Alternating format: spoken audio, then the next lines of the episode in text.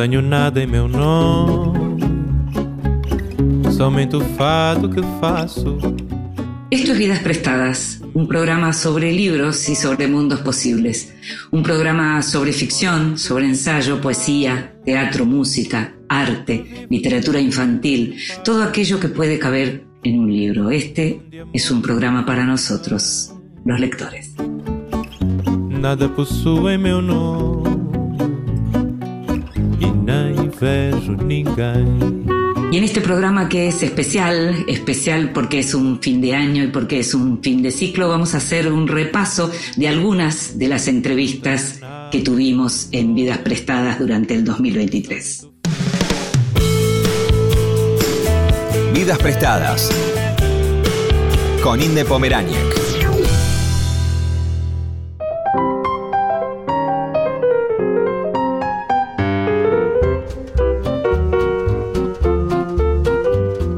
Este primer bloque vamos a poder escuchar qué nos dijeron, algunas de las cosas que nos dijeron, por ejemplo, Luis Guzmán a propósito de la reedición del frasquito, Alejandra Camilla cuando se publicó La paciencia del agua sobre cada piedra, su último libro de cuentos, Katia Adawi sobre quiénes somos ahora, su novela autobiográfica, y Hernán Díaz a propósito de Fortuna, la novela que le valió el Pulitzer.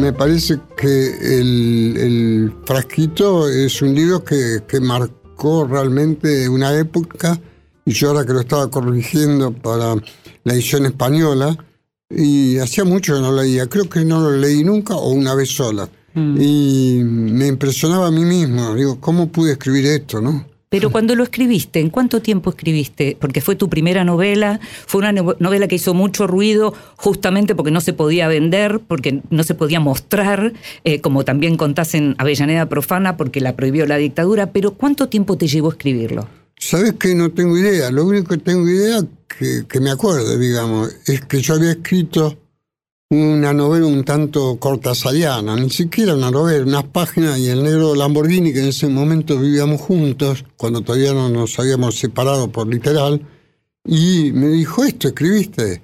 Y tenía razón. Entonces rompí eso y me empezó a salir el frasquito, y el, el primer texto que escribí del frasquito fue ese que el hijo está con la madre en un patio y la tortuga se pasea por el cuerpo de la madre y realmente eh, es muy difícil porque en ese momento erotizar el cuerpo de una madre no era no era moco de pavo, digamos, ¿no? Y a partir de ahí lo empecé a escribir, no sé, te digo, y esos años locos, ¿viste? Porque estaba escri- escribiendo un libro que te contaba, eh, alguien cantó, que Sí. era una canción de Man Monroe, y me empecé a recordar todas las músicas de esa época.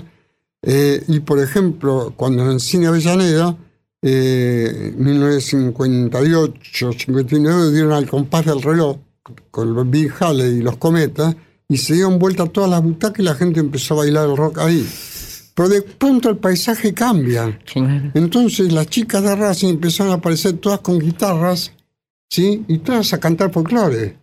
Digo, ¿no? Es el- la época del folclore. Sí, sí, sí. Angélica, Sí, sí. eh, digamos, Samba de mi esperanza, ¿no? Entonces de pronto no entendía nada, porque no encajaba en ningún lado, no había encajado antes, no sabía bailar el rock, no sé bailar nada todavía Sí. y eh, no sabía el- el bailar folclore, entonces eh, lo único que me quedaba, ¿qué podía hacer? Escribir. Vidas Prestadas con Inde Pomeráñez.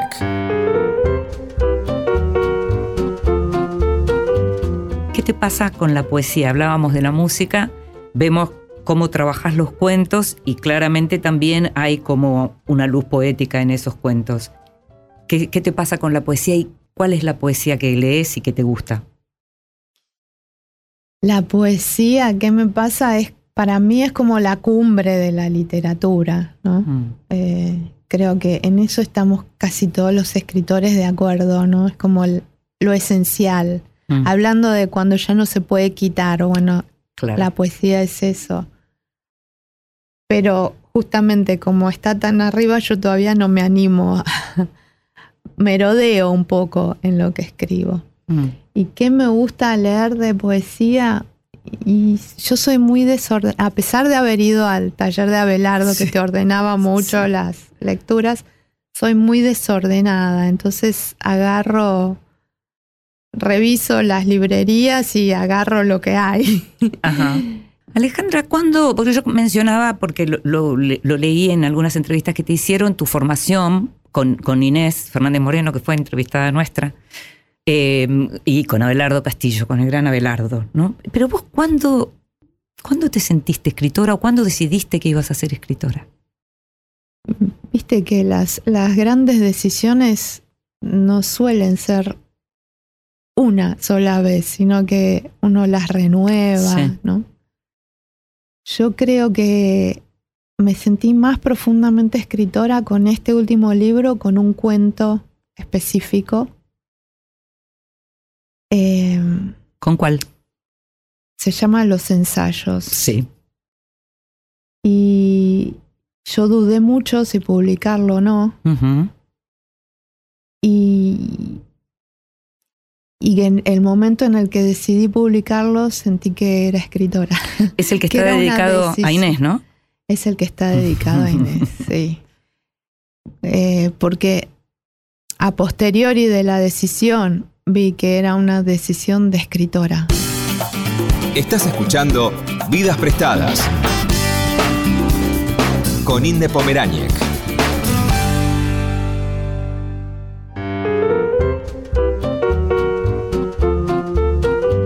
Katia, ser hija de una madre tan seductora, hijas mujeres, te- eh, debe ser duro. Se Sí. debe padecer mucho. Eh, yo creo que es durísimo cuando la belleza es ambigua y confunde, Mm. ¿no? Porque ella tenía esas bellezas que donde entraba, la gente se volteaba a verla, ese tipo de belleza que le daban el lugar a ella primero, Mm. ¿no? La hacían pasar en la cola y no estaba embarazada ni incapacitada. O sea, ¿por qué pasa ella pri- No, mamá, yo me quedo acá atrás, ¿no? Mm. y no la acompañaba eh, el lenguaje dentro de la casa, ¿no? Era, entonces, ¿cómo puede ser cruel alguien que es tan hermoso, ¿no? Claro. Cre- creaba esa confusión, confu- confusión que disfrutaba. Entonces, para mí, la forma de mediar y de convivir con eso era crear un lenguaje propio que me defendiera de su belleza y de su locura al mismo tiempo. Mira, eh, to- todo escritor, toda escritora es su tiempo verbal, dice Natalia Gisburg, y yo Es hermoso, coincido. sí, sí. Y se repite en su tiempo verbal y es su técnica, ¿no? Y yo, y yo sé bien que la mía es la enumeración, la elipsis, el collage, el fragmento, y yo sé eso. Y cada vez trato eh, de ser menos elíptica, que en la vida no lo soy para nada, pero cuando escribo estoy permeada por el silencio, no sé por qué. Es el único lugar donde me callo la boca. ¿Y, y por qué será? La palabra la tenía tu mamá. Sí, sí, es ver- es ver- acá está haciendo ejercicio ilegal del psicoanálisis, Inde, pero está, está buenísimo. Está buenísimo porque he leído a fondo y he entendido. Eh, pero yo, yo creo que es por- porque he leído porque lo que he leído me ha hecho mucho bien, ¿no? Mm. Que ha sido este, bueno, María Negroni, Vivian Gornick, eh, Claro, estamos hablando Eh, del corazón del daño, apegos feroces. Claro. Literatura de madres e hijas. Claro, Mm. Natalia Ginsburg con También, léxico familiar, sí, claro. Jamaica Kincaid con También, autobiografía de mi autobiografía, madre, claro. este Henry de Luca con sus poemas a la madre y con Aquí no ahora no. Entonces, em, y, y Watanabe. A mí el que me enseñó el silencio fue eh, José Watanabe en su poesía. Mira.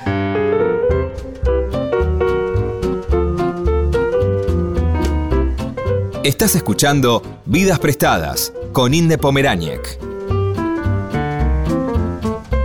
Gracias por la novela y como siempre tengo que preguntar algo que, que tiene que ver en este caso con la construcción. Eh, sos una persona que se dedica mucho tiempo a cada libro. ¿Cuántos años te llevó Fortuna? Unos cinco años más o menos. Mm. Mm. ¿Y qué fue primero? Porque yo imagino que no fue primero, voy a escribir un libro dividido en cuatro libros. O sea, ¿qué fue primero? ¿Quiero escribir sobre el dinero? Sí, eh, eh, así de simple, de hecho. Ujú. Eh, lo- el, el impulso inicial fue quiero escribir sobre el dinero, pero no, no simplemente sobre alguien con un buen pasar. La idea era escribir sobre el hombre más rico del mundo. Claro. Esa, esa era. Quería, quería una, una, una masa de capital con una densidad tal que, distorsión, que tuviera la habilidad de distorsionar la realidad circundante, ¿no? Que, que creo que el dinero en, sufi- en suficiente cantidad hace eso, tiene un efecto, eh, eh, tiene un efecto eh, de, de- de distorsión de la realidad. Eso me interesaba profundamente. Tenemos en la novela los personajes que heredan, los personajes que no heredaron pero vieron cómo heredaban otros, y aquellos que de pronto también heredaron y que reciben ayudas de otro tipo para agrandar su fortuna. O sea, aparecen como distintos modos de tener mucho dinero también. Sí, em, creo que una palabra clave acá es, eh, es privilegio, ¿no? Eso está muy bien, sí. Y aparece en la primera oración de un modo muy deliberado. que Quería que la primera oración de toda la novela incluyera de un, de un modo un, un poco eh, soslayado esta palabra de eh, privilegio. Tiene que ver con, bueno, esto se relaciona directamente con, con lo que veníamos discutiendo acerca de- del self made man, ¿no? Sí, Quien sí. se hace a sí mismo y creo que creo, creo que toda, toda gran fortuna en general implica cierto cierta forma de privilegio o cierta forma de expropiación. O la herencia o la expropiación, claro. Sí, claro, sí. claro, entiendo. Bueno, o las dos cosas. O las dos cosas. ¿no? Sí. Perfectamente puede ser así. Vos escribiste una novela eh, cu- cuyo título en inglés es Trust, que juega con el doble sentido de la, de la pieza económica, digamos, y de la Mm. confianza y, y- y otros matices que se me deben escapar. Eh, a la hora de, de elegir un, un título para la novela en español, también aparece una palabra que juega con doble sentido, por lo menos, Absolutamente. Eh, que no es el mismo. No, no se pudo. No se pudo, ¿eh? claro, me imagino. Sí. Por eso, pero eso te quería preguntar, ¿es- ¿eso fue un trabajo? Bu- buscar un título que fuera de una Sí. palabra. Sí, Mm. bueno, el, el título Fortuna, lo, eh, eh, sin desmerecer a, a Javier Calvo, que hizo un trabajo eh, titánico y, y- y- y estelar en la traducción, pero el título de Fortuna lo- lo- fue mi sugerencia. Está bien, por eso eso Eh, quería saber. Sí, Mm. sí, sí. Quería, quería, un, quería un- un- una palabra de doble faz, Mm. digamos, que hiciera dos cosas al mismo tiempo. Para mí era importante.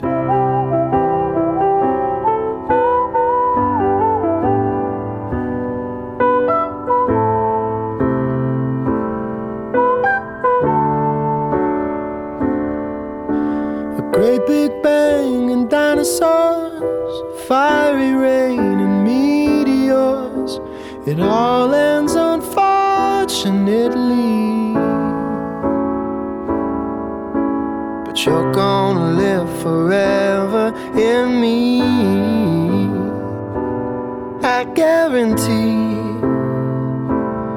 Just wait and see.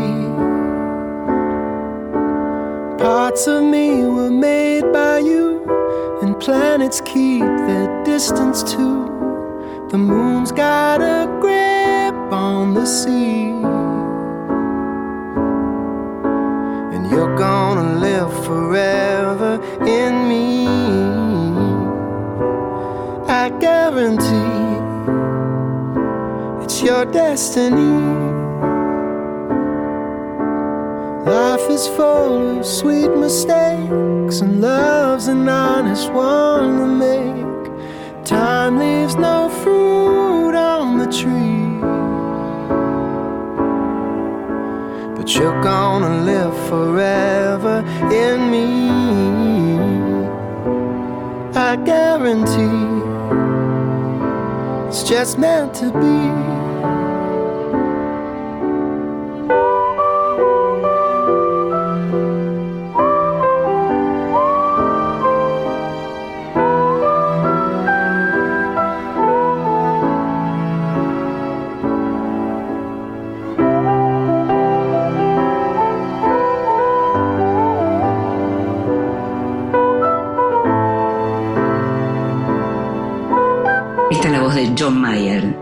Gonna live forever in me. And when the pastor asks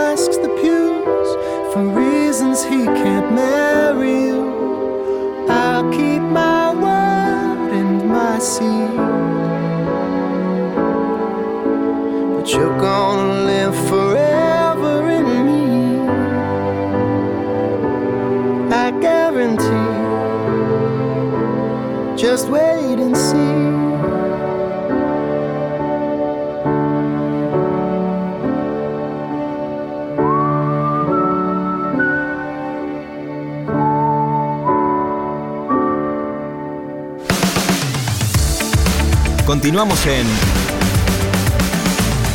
Vidas Prestadas.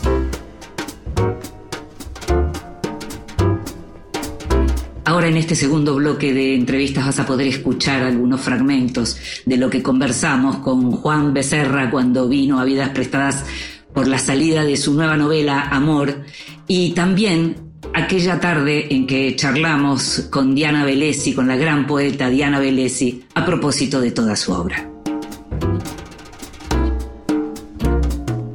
¿Cómo es este vínculo entre la poesía y lo que pasa en la calle? ¿Cómo lo sentís vos que sos una persona que además estás muy ligada a todo eso? No estás en ninguna torre de marfil. No, no, yo estoy con la pequeña voz del mundo, como lo dije en uno de mis libros, digamos. Yo creo que la retaguardia es la vanguardia, la máxima vanguardia siempre, digamos, y que entonces la voz de los que nunca se escuchan, la voz de los que raramente hablan, digamos, es la voz plena, es la voz del poema en realidad, digamos.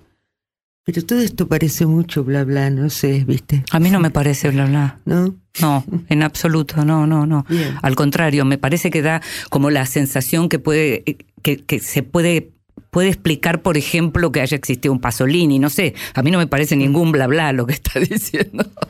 Al contrario. Bueno. Al En contrario. la voz de Pasolini, que quizás no, pero en la mía sí, al menos cuando yo me escucho.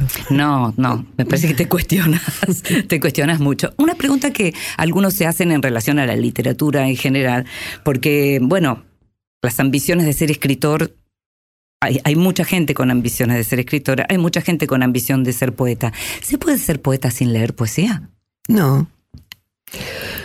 No, no se puede ser poeta sin leer poesía y no se puede ser poeta sin escuchar la voz de la calle, como vos decías Ujú. recién, porque ambas se, se trenzan y se, y se unen en una sola cosa, en el poema, no tanto en la, en la voz más lírica. ¿Qué más vida queremos? ¿Queremos una vida que, que ya no existe? No, todavía existe, pero no quiero la vida de la inteligencia artificial. De eso te iba a hablar. En realidad, quiero Claro. la vida de los cuerpos vivientes y de los seres humanos con alma. Eso es lo que quiero.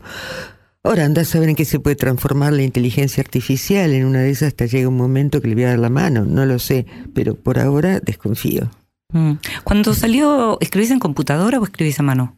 Las dos cosas. Mm. Las dos cosas. ¿Y qué, qué te cambia escribir en la computadora o, o manuscrito? Se limpia más rápido en la computadora. Claro. Y el otro es, bueno, el movimiento del cuerpo que está ahí, que, tam- que también es como maravilloso, pero también en la computadora está el movimiento del cuerpo. Mm. Tus manitos que teclean, digamos. Una música. No, una música no. No, la música siempre viene de otra parte, ni sé de dónde, digamos. Pero quiero decir, el cuerpo acompaña siempre este quehacer. Ujú. No sé si los algoritmos acompañan siempre este quehacer. ¿Me, me Ujú. comprendés lo que quiero decir? Sí, claro, Bueno, claro, Es eso. claro. Yo, yo creo en lo sagrado del cuerpo, ¿no? Y en lo sagrado del alma también, en ambas, que son, en ambas cosas que son una sola, en realidad, en el ser humano y en toda la materia viviente, en los animalitos y en todo, digamos, ¿no? Vidas prestadas. ¿Vos sufriste mucho por amor, Juan? ¿Del siglo XX, del XXI, del XXII? Bueno, sí. Y sí, ¿cómo no vas a sufrir? Mm, Es como la prueba. mm, Es la prueba de que la experiencia es esa. mm. Este. Digamos, eh, siempre me. eh, Hablo de los amores imposibles, porque Sí. esta novela tiene algo del amor imposible, ¿no? eh, sí. Este es un amor. eh, imposible que, se, que, se- que, se- Que se posibilita. que se, que se realiza. Claro, claro. Es, sí. es como- es un amor posible, imposible realizado. Eh, no sé, el sufrimiento me parece que. mm, eh, no sé por qué razón. eh, cuando se acomodaron los estantes del sentido cultural, se puso el sufrimiento amoroso del lado de la mujer. Y yo creo que el hombre sufre mucho por amor. Mm, Sufre mucho, mucho, muchísimo. mm. ¿Viste la cantidad de canciones de amor cantadas por hombres, la cantidad de novelas escritas por hombres? Sí. No digo que no, no haya de mujeres, pero el hombre hizo como su género. En la canción, por ejemplo, eh, yo creo que el hombre, el género más. el tango. o, bueno, el O tango, el bolero, bolero. o, o la canción romántica melódica que me gusta mucho a mí también. Mm. Es un género muy, muy potente, muy arborescente, digamos, y como universal. Mm.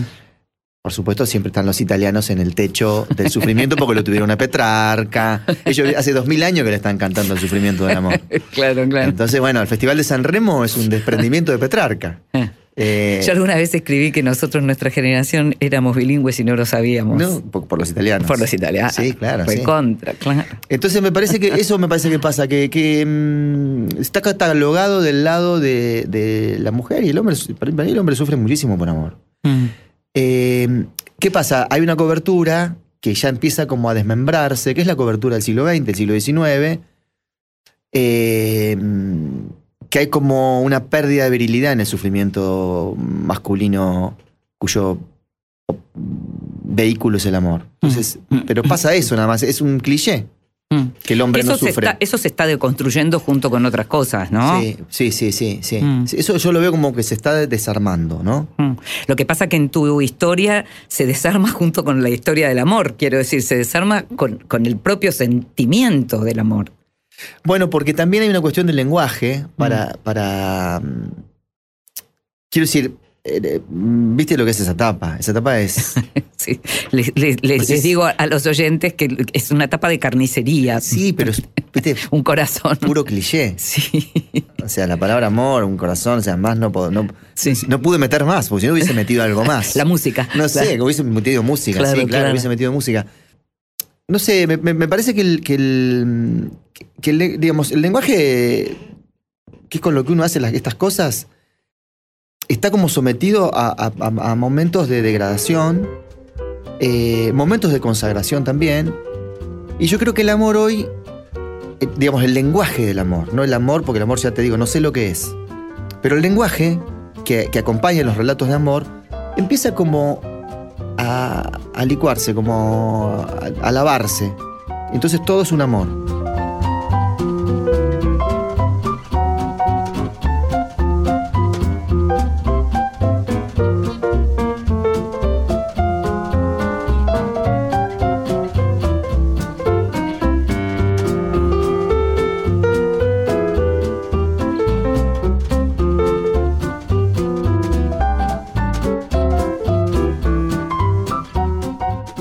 Vidas prestadas con Inde. Continuamos en Vidas prestadas.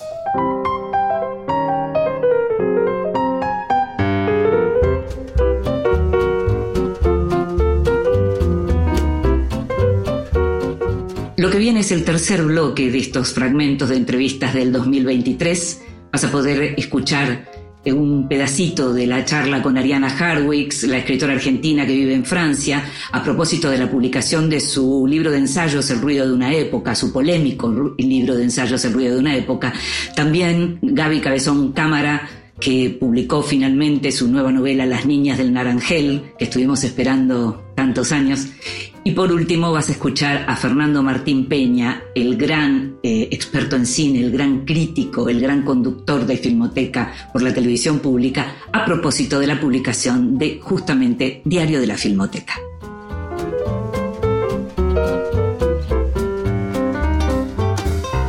Gracias, Ari, por estar acá. Bueno, qué bueno. Después de hace cuatro años que no te veo. Pandemia en el medio. sí, cuatro años, pandemia, vivo lejos. Mm. Y mm, hablas de la escritura, pero en general hablas del arte, ¿no? Eh, y, y en general también lo que estás diciendo es que uno como artista no puede estar pensando que lo que va a hacer ofende al otro. O, sea, hay algo que tiene que ver con el, el arte que va más allá, que no, bueno, uno no es una ONG, en todo caso podría también llegar a decir, ¿no? Es decir, cuando uno hace lo que hace, no necesariamente está pensando en el otro, el artista.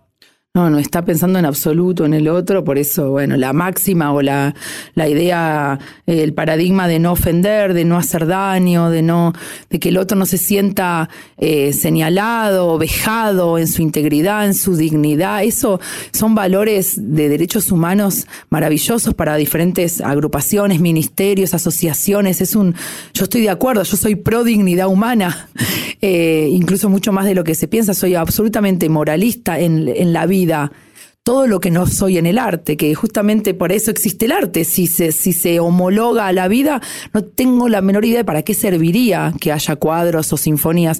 Entonces sí es cierto, yo no lo pienso tanto escritores, pintores, cineastas. Es un poco lo mismo. Cuando pienso que escritor me gusta, pienso en, en, un, en un jarrón de flores pintado o en un campo de maíces, pues como es lo mismo el gesto. Y lo de ofender toda la historia de la pintura está hecha de, ofensas, porque se ofendían mucho cuando cambiaban de estilo, se rompía la forma, cuando hacían un desnudo escandaloso, cuando cortaban la cabeza, cuando las mujeres tenían tres ojos. Está hecho de ofensas. ¿Los colegas te enfrentan? O te buscan, por ahí no lo hacen públicamente, pero te escriben eh, em, en contra de las cosas que decís o, se sienten tocados en particular. ¿Te pasa algo de eso? Vine exactamente hasta acá, Maipú 555, para que me lo digas vos. Porque vos las conoces a todas. Digo las porque los hombres están medio out. Están out. No quiero convertir esto en un programa de chimentos, aunque sí, porque me encantan los chimentos. La literatura está hecha de chimentos, no invento nada, vos sabes más que yo. Pero lo que te quiero decir es, eh, vos las conocés mucho más que yo. Digo las porque el hombre por supuesto que grandes escritores, me aburre aclararlo, pero no vamos a mentir, y es también lógico históricamente que hay más interés por las mujeres. Se siente acá en Georgia, en Polonia. Total. Eh, digo, en África y en, Canadá. Digo, hay más, hay más morbo, hay más curiosidad, hay un redescubrir la mujer, aunque creo que existimos desde siempre, pero hay esto de entrar en la psique femenina todavía. Tiene un poco más de interés, lo cual es mm. comprensible.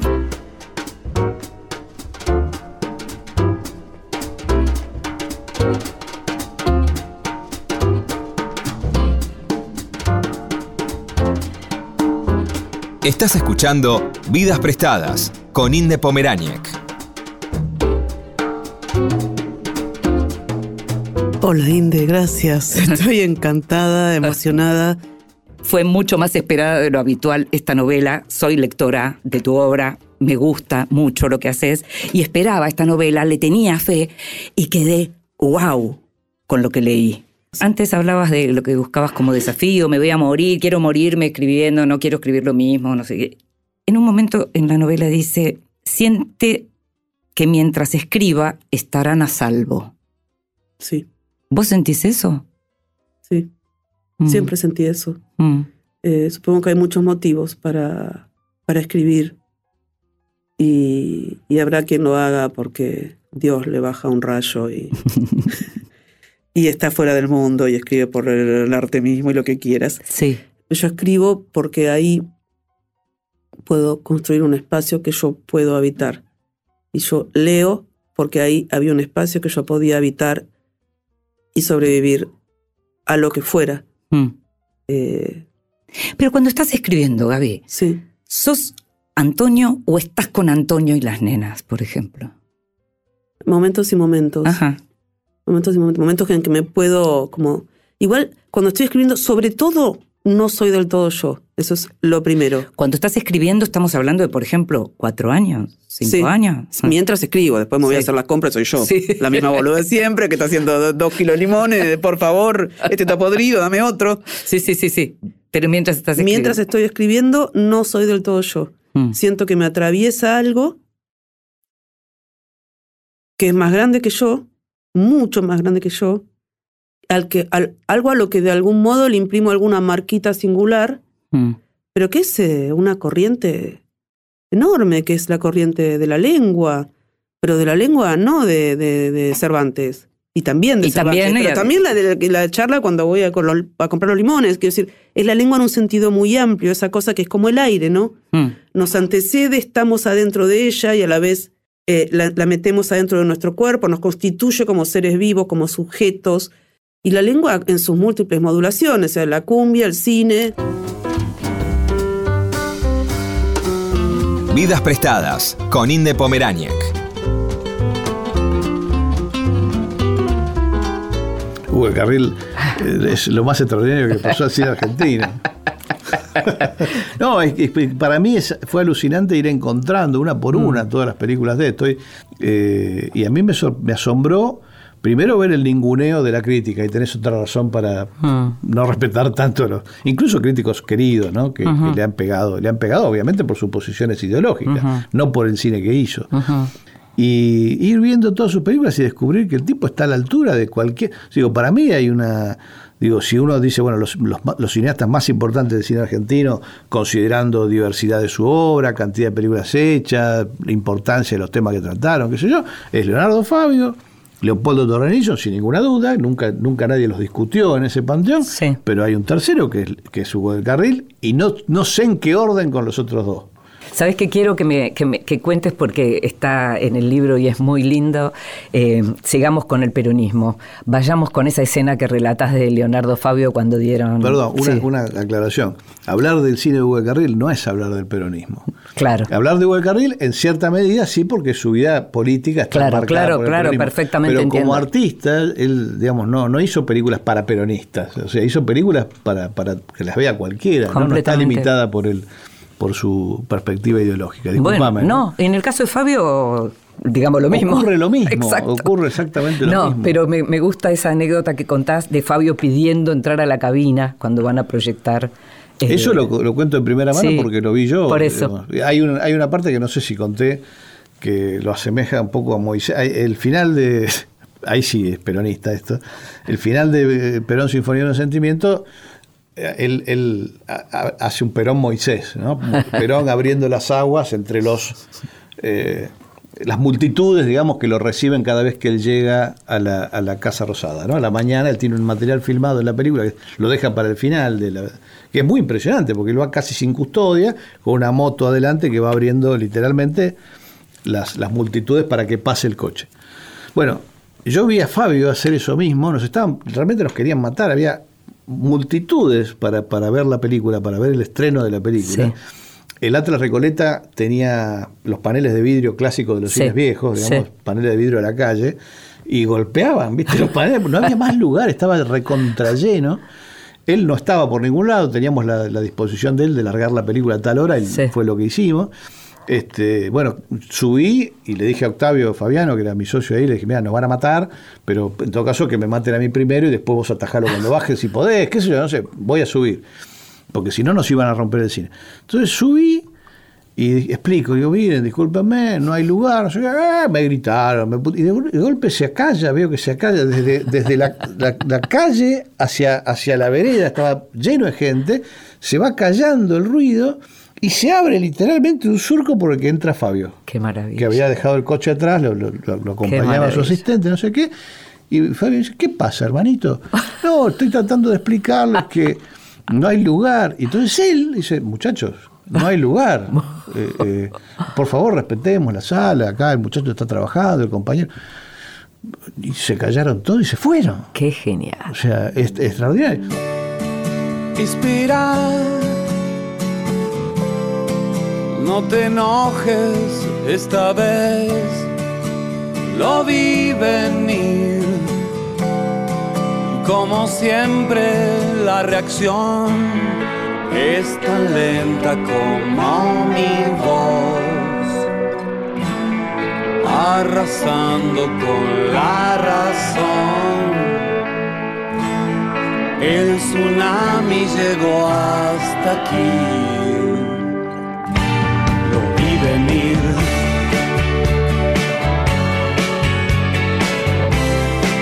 Si aprendemos la lección, sabrás que al fin el misterio es contradicción con todo aquello que conoces. A veces hago todo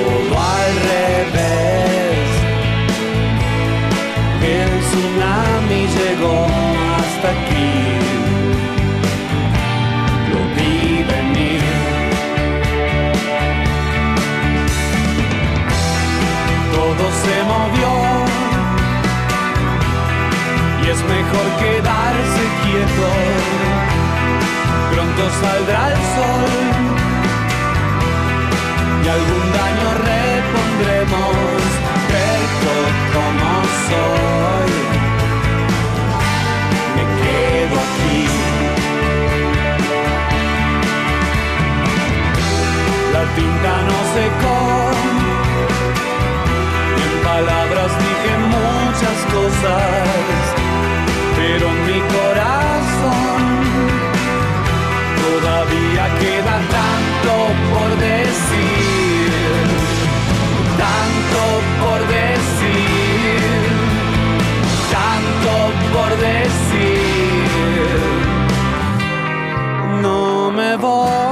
escuchamos a Gustavo Cerati. Me quedo aquí. me quedo aquí.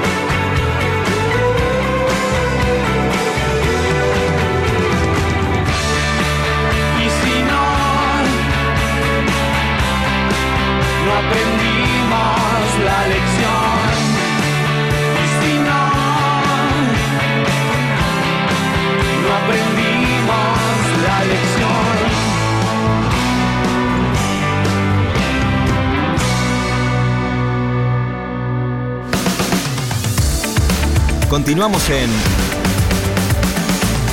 Vidas Prestadas.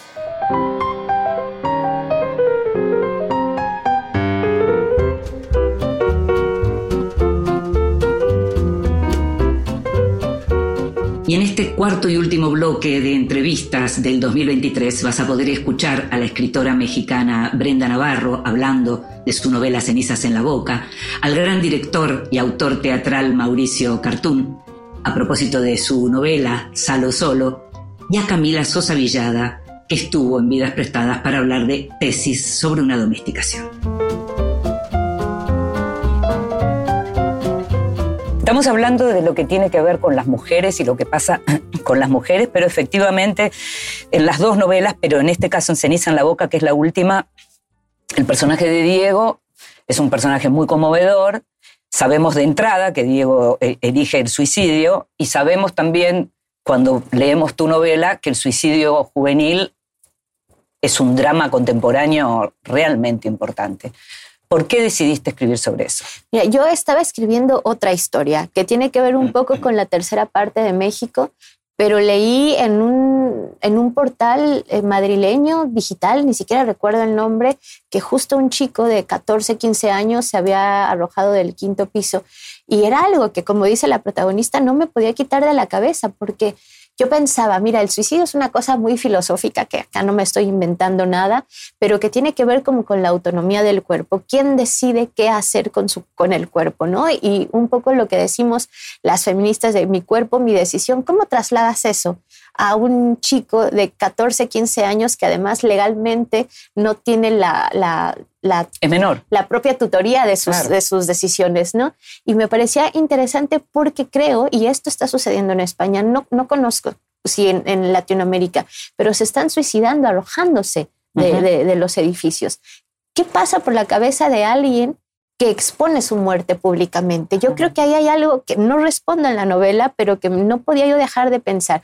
¿Qué circunstancias políticas, emocionales pueden hacer que alguien de pronto diga, termino mi vida ante la mirada de todas las personas? Eso me parece que es un statement político de la juventud muy fuerte y que tendríamos que estar escuchando con mucha mayor tranquilidad y delicadeza para saber qué nos están queriendo decir. ¿Lo estás vinculando tal vez a la exposición en las redes sociales, digamos, a los jóvenes que ya nacen exponiendo absolutamente todo? Sí, me parece que por ahí hay algo, ¿no? Ellos, eh, lo que a mí me asombra de, de- de la violación de la privacidad, ellos ya no les asombra, ¿no? Sí. Ellos se exponen lo que les está Sí. sucediendo. Tendríamos que saber para qué, con qué fin y por qué estamos permitiendo además que estas muertes sean eh, tan comunes, ¿no? O sea, yo, la realidad siempre supera la ficción. Yo recuerdo que leí ese caso, pero en los últimos meses en, en, en España han sido niñas argentinas, niñas rusas, niñas colombianas, ¿no? Eh, que se han arrojado de los edificios porque, porque la están pasando mal y algo estamos haciendo fatal que no escuchamos, ¿no? Vidas prestadas.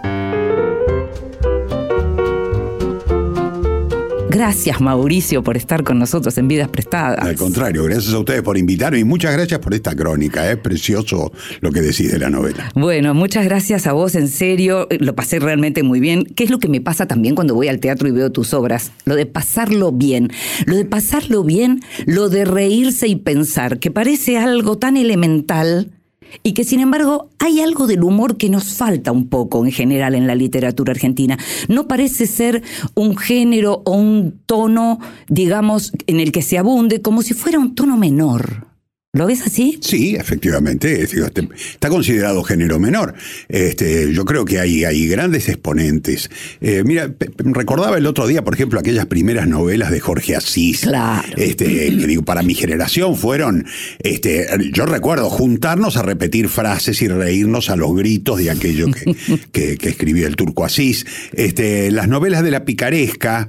Eh, que inevitablemente empiezan a ser miradas de soslayo, empiezan a ser miradas como sospechosas, como que la búsqueda del humor efectivamente es la búsqueda de una respuesta inmediata que a veces deja fuera la profundidad. Eh, y si bien es cierto, si bien es cierto que uno puede meramente entretener, y no está mal, eh, el humor a veces es portador de otras cosas. También puede ser portador de las ideas, puede ser portador de las, tragedias, de, las angustias, de, eh, de los dramas. Eh, el hecho de que rías no quita eh, las, las otras capas que puede tener un, este, un texto literario. En este caso, por supuesto, lo escribí desde cierto grado de impunidad, pensando, como vos decías allí, bueno, no dejan de ser posteos durante pandemia. Y un día me encontré con que había eh, algo más. Había una criatura. Había una criatura, tal como lo decís vos. Mm. Eh, había una criatura y había nacido de, una, de un lugar insospechado y estaba creciendo y uno y ya empecé a mirarlo con cierta sospecha de que quizá correspondía a darle un poco más de bola a la criatura. Claro, claro. Eh, adoptarla definitivamente este, y acompañarla en el, en el crecimiento.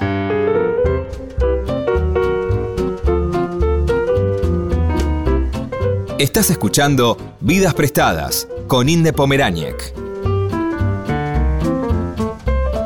Y seguimos en Vidas Prestadas y nos estamos dando el gustazo de hablar con Camila Sosa Villada acá, personalmente, y en este estudio de Radio Nacional. Y hablábamos sobre tesis, sobre reescribir, sobre la satisfacción de esta escritura y también de lo que significa la película. Pero antes estábamos hablando de la insatisfacción y hablabas de que aquellas cosas que te defraudaron o usaste otro término, no me acuerdo, en estos años, desde que salió el boom de las malas, digamos, hasta ahora, como si hubiera habido mucha reflexión en la persona Camila Sosa Villada, ¿no? Bueno, no sé si reflexión eh, voluntaria. Eh, las cosas fueron pasando, yo fui eh, siempre una buena espectadora, es decir, me parece que además eso es algo que nos sucede a las travestis de mi generación y tal vez a las que me precedieron, que al no poder estar en el mundo lo mirábamos como si fuera una película. Entonces, desde que empecé a hacerme conocida hasta hoy, yo eh, fui capaz de leer la actitud eh, de los periodistas, la actitud de los colegas, la actitud Mm. de los editores, la actitud eh, de los lectores también, eh, de cómo reaccionaba mi familia frente a, a, mm, lo que me estaba pasando a mí como actriz. Pero fue involuntario. De todas maneras, expectar es pensar también.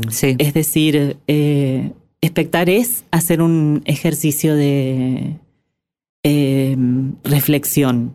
Cuando ves una película, cuando ves una pelea en la calle, un accidente en la calle, eh, cuando eh, ves cómo se deteriora una pared y se humedece y aparece una mancha. Digo, en ese momento vos estás pensando, estás reflexionando. Y yo eh, durante todo este tiempo estuve viendo y pensando, viendo y pensando. Y iba a los festivales o a las ferias del libro y yo leía a mi alrededor todo lo que ocurría, me enfrentaba con la necedad, con la brutalidad, con la envidia, eh, con los prejuicios, con las cosas que se decían de mí, por ejemplo, que yo no había escrito las malas, que las malas las, la habían escrito, lo había escrito Juan Forn. Después mm, mm, fui, a- fui por más y dijeron, ah, no, mira, sí se escribe, eh, es- es- eh, eh, sí es verdad, es- está escribiendo. Y cuando terminé tesis dije, bueno, acá tienen, yo mm, no soy de quedarme mucho en un lugar. Yo no sé si voy a volver a escribir o no, qué va a pasar de acá en adelante con mi, con mi obra eh, literaria, ¿no? Pero sí me doy cuenta de que incluso en la literatura la pelota está manchada. Não tenho nada em meu nome, somente o fado que faço. Meu coração não tem Y llegamos al final de este Vidas Prestadas y también al final de un ciclo de cinco temporadas en el que nos dimos el gusto de hablar de libros y de mundos posibles. Quiero darle las gracias a todos los autores, editores, promotores de la lectura y artistas que participaron de uno u otro modo en este programa, a las editoriales, a los jefes de prensa que estuvieron siempre acompañando, a mi amigo Rodrigo Duarte, quien me regaló el tema musical que identifica a este programa, Fortuna, del portugués Antonio Zambullo. También va mi agradecimiento a las autoridades de la radio en sus diferentes gestiones y a los colegas de Radio Nacional y a los equipos técnicos con los que trabajamos durante estos años especialmente. Este programa no habría sido lo que fue sin el trabajo minucioso y amoroso de Gustavo Kogan, quien desde la producción siempre consiguió todo y mucho más. Los comienzos suelen ser felices y con ilusión me gusta pensar que los finales también pueden ser el inicio de algo nuevo. Y en el cierre de este programa para nosotros los lectores me reservo una lectura en voz alta porque quiero despedirme leyendo el final del Infinito en un Junco, la fascinante historia del libro escrita por la española Irene Vallejo, quien también pasó por vidas prestadas. Esta es la historia de una novela coral aún por escribir. El relato de una fabulosa aventura colectiva, la pasión callada de tantos seres humanos unidos por esta misteriosa lealtad. Narradoras orales, inventores, escribas, iluminadores, bibliotecarias, traductores, libreras, vendedores ambulantes, maestras, sabios, espías, rebeldes viajeros, monjas, esclavos, aventureras, impresores. Esta es la historia de una novela coral aún por escribir. Lectores en sus clubs, en sus casas, en cumbres de montaña, junto al mar que ruge, en las capitales donde la energía se concentra y en los enclaves apartados donde el saber se refugia en tiempos de caos. Gente común, cuyos nombres en muchos casos no registra la historia. Los olvidados, las anónimas, personas que lucharon por nosotros, por los rostros nebulosos del futuro. Me llamo Inde Pomeraniec. Fue hermoso hacer este ciclo para vos. Nos estamos escuchando. Não tenho nada em meu nome. O tempo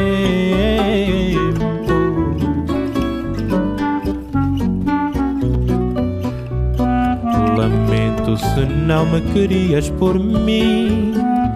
Não vias o quanto sou rico assim. Um dia virás me dizer: Não vivi, só posso ter pena de ti. Fortuna ganhei tanto quanto perdi. Não tenho posses nem peço. De outras paixões já sobrevivi. Sei dos meus erros, confesso. Adeus, não olho para trás. O tempo todo consome. Perde-se o ouro, o amor se desfaz. Não tenho nada em meu nome.